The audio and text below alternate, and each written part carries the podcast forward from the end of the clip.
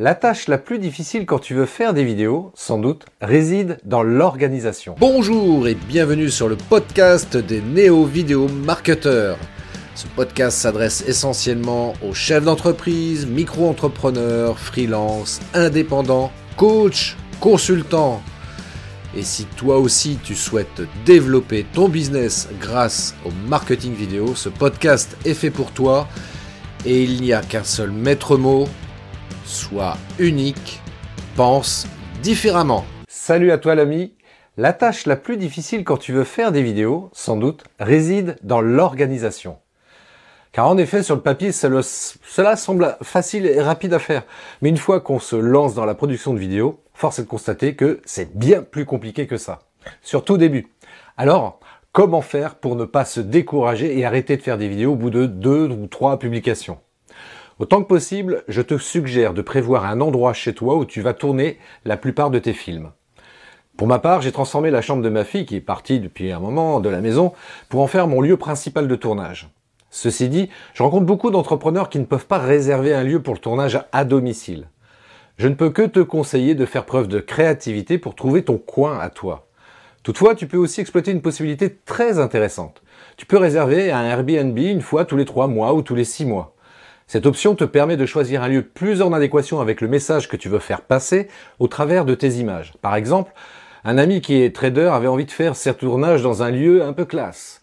Tu vois, car l'image qu'on en a du trader, c'est ce gars qui gagne beaucoup d'argent et qui habite dans une maison ou un appartement prestigieux. Il avait loué pour l'occasion pendant trois jours un appartement dans le 8e arrondissement de Paris près de l'Arc de Triomphe. Et cela lui a permis de tourner un nombre important de vidéos dans différentes pièces de l'appartement. Bien sûr, il a dû préparer en amont tous les sujets qu'il voulait tourner.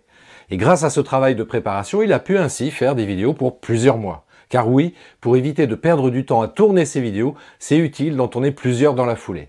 Par exemple, je préconise de bloquer 4 heures une fois par mois et de tourner les 4 vidéos du mois à venir.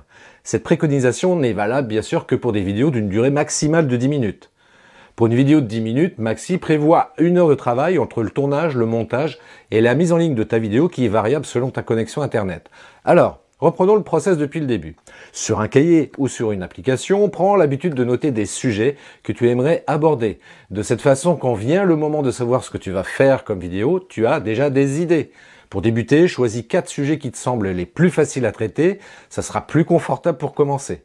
Pour chacun de ces sujets, tu vas faire du mind mapping ou une carte mentale. Par exemple, tu positionnes ton sujet au centre d'une feuille, puis tu crées trois branches qui partent du centre. Sur chacune de ces branches, tu notes le point que tu veux aborder.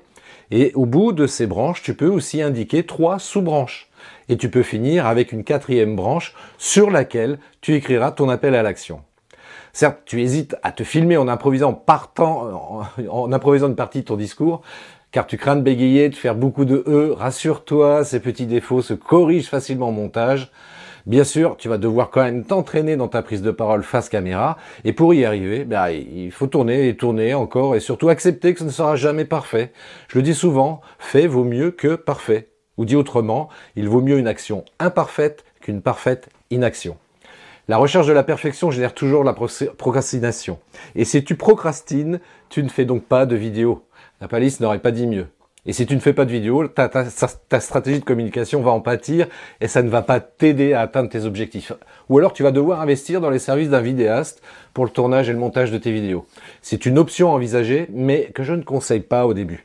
Sauf si évidemment ta trésorerie te le permet. Alors, je n'ai qu'un mot à te dire, action. Merci d'avoir écouté cet épisode de podcast des néo-vidéo marketeurs. Si tu as une question ou un commentaire, contacte-moi directement sur christophetrain.fr, je me ferai un plaisir de te répondre rapidement. Et si tu m'écoutes via Apple Podcast, eh bien n'hésite pas également à me laisser un avis 5 étoiles et un commentaire, ça me fera plaisir. Je te souhaite une très très belle journée et je te donne rendez-vous pour un nouvel épisode très très bientôt. Ciao